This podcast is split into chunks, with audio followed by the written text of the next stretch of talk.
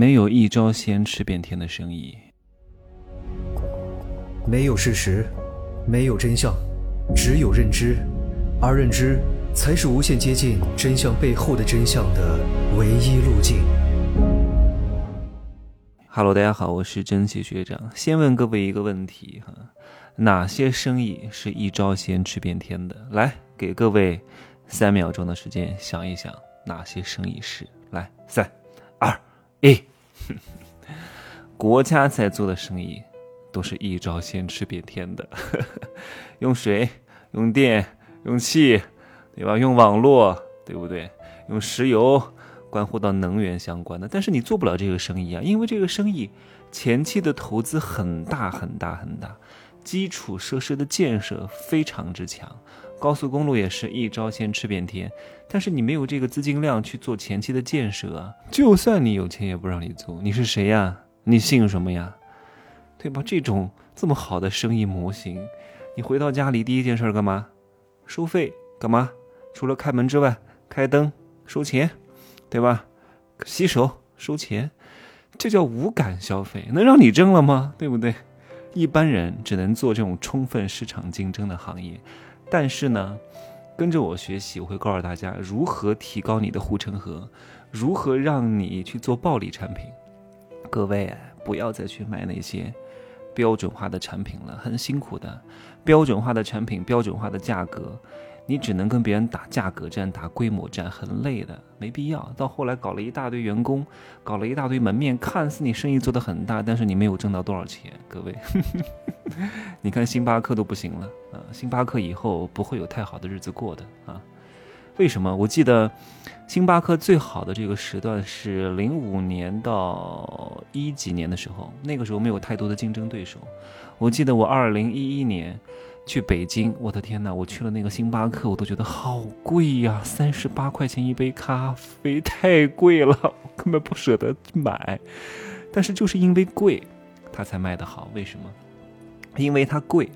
所以呢，很多人就会去炫耀它。你看这一杯咖啡三十多块钱，喝了星巴克好像就是上层人士了。但是现在这招是不灵了。现在你拿个星巴克拍一下，我估计连四五线城市的人都不会去拍，因为。实在是没有必要。为什么？因为它赖以生存的土壤就是你喝了星巴克就是中产阶级，你喝了星巴克就是新城市人，你喝了星巴克就是高人一等。这种概念已经打破了。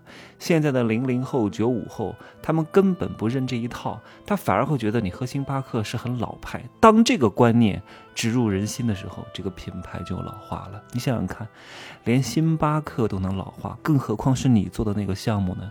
我提过很多次了，不要把你们的那个公司的项目当成你一生的志业啊，千万不要！你把你这家公司，把你这个项目当做唯一，这个公司这个项目就是把你当其一，你们两个是不对等的地位的。一旦哪天出现利益天平的失衡啊，你触犯了公司的一些规章制度啊，然后又哪个人又想搞你啊，你随时随地会被开掉的啊。不管你的什么阶衔再高，你的团队人数有多大，我看你到后来有什么。我这句话，现在正处在疯狗期的人可能听不下去啊，听不下去就算了呗，听不下去以后的果你们就自己去吃啊。我把话撂在这里，所以各位啊，再把这个话题绕回到星巴克上来。第一，这个星巴克已经丧失了它的身份标签的属性，就有时候喝的不是咖啡，是一种身份认同。你看。我晒一下星巴克，代表我是职场精英人士，代表我是懂得生活品味的小资。可是这一套已经不行了，你再晒，只会让别人觉得你很老土，懂吗？所以各位要想做暴力产品，你一定要去功能化。但这个呢，我稍微提一点，因为这个属于非常非常值钱的内容哈。我一般只会对私教学员讲一两嘴，因为如果你掌握了这一套，你就会避免。在低阶层次当中跟别人的价格竞争和规模化的竞争，而是能够做到非常高的客单价。但如何打造非常高的客单价，是有一整套玩法的。哎呀，当你掌握这一点之后，其实挣挣钱哗哗的来，而且是上帝式收钱，而且是被动收钱，很简单的，不用搞太多哈。不然的话，你做主动销售得累死。凡是做销售做到一定境界的。都是上帝式成交，都是被动式收钱，都是别人求着把钱送给你，你还可以不要，好玩吧？这是第一点哈。星巴克的这个身份属性、标识感已经慢慢的在丧失，已经变成了一个老化的品牌。第二，呃，这个星巴克呢，说实话我真的很少买，因为我一直觉得它很贵，它很不划算，因为我喝不出来咖啡它到底有好与不好。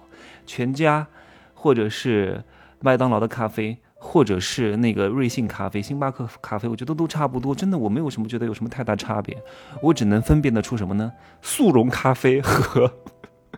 和这个咖啡豆磨的咖啡的区别，其他我分不出来的。我不想装逼，我真的就喝不出来哈。所以我觉得三十多块钱挺贵的。在我看来，一杯黑咖啡最高的价格哈，我就不买环境，就是说正常的价格，十五块钱以下我能接受，再贵我就接受不了了。所以呢，星巴克。这个产品价格策略呢，在一线城市没有问题，但是一线城市呢，有了更多的选择，喜茶呀、奈雪的茶呀，还有逼格更高的、环境更好的、咖啡口味更好的各种各样的手冲咖啡的店都出来了，对吧？你说环境呢，很多环境比它好很多，它打造的这个第三空间的概念也已经失效了。现在谁还跑到星巴克里面去谈事情，吵得要命，人太多了，吵死了，真的。我说的是一些核心商场哈，这个人多并不是说他的生意有多好。只不过是因为它可以免费坐啊，坐在那儿不别人不会赶你走，它不像有些店你不可以免费坐啊，这是它很大的区别。这就是为什么它人多，为什么麦当劳的人多，为什么肯德基的人多？因为很多人过去也就是坐一坐啊，喝一杯自己自带的饮料。所以星巴克这个第三空间的理念，在一线城市已经玩不下去了哈，在二三四五六七八线城市呢，它也很难推行下去。首先，这个星巴克都已经开到县城了，真的哪个县城都有。它已经不具备装逼的属性了，而且在小地方啊，没有这么多高级白领，都是一些普通的上班的，一个月拿个三四千块钱、四五千块钱，你让他们天天去喝星巴克，不可能的，太贵了。两个人进去点两杯咖啡，再加个甜点，一百块钱没有了，真的，我觉得很贵。我几乎是从来不在星巴克点任何东西的啊。你知道美国的星巴克多少钱？美国的星巴克单价跟中国是一样的，大概是卖三点五美刀到七美刀，也就是。人民币二十四块钱到五十块钱左右，跟中国是一样的。但是美国人的收入高啊，是我们的两到三倍啊，对吧？你同样的消费水平，但是收入不一样，对吧？他们在那边买一杯星巴克，等于我们在这儿买一个蜜雪冰城，能一样吗？我买个蜜雪冰城五块钱六块钱，就跟他们买星巴克是一样的。所以。它就是贵，但你贵也没问题。你之前为什么贵能卖得很好呢？因为之前你的价值是和你的价格匹配的，现在是你的价格和你的价值不匹配，你已经丧失了装逼属性，丧失了身份标签的属性，丧失了第三空间的属性，所以你就不应该卖这个价格，还搞一个什么专心送，谁点外卖点咖啡点个三四十块钱一杯的，这个人真的是太有钱了吧？对吧？点个外卖，点咖啡十块钱一杯不得了了，点个三四十块钱一杯的，把你那些第三空间的属性、那些装逼的属性都加进去，在家里自己装逼给自己看啊，屁用都没有。所以啊，一定得变。但是呢，因为这个企业非常非常之大，它也很难变，它也不敢变，船大难掉头。所以各位有时候生意做得小也不用害怕啊，大有大的好，小有小的好。大呢？它可以通过它的规模优势获得一个很好的租金，但现在这招也不行了，也不是说哪个大商场说你星巴克来了，我就给你一个很好的店面租金，甚至给你免租也没有了，因为它已经不具备这种强大的号召力了。但是小生意呢很好掉头，而且呢能够辗转腾挪，而且能够做到高溢价。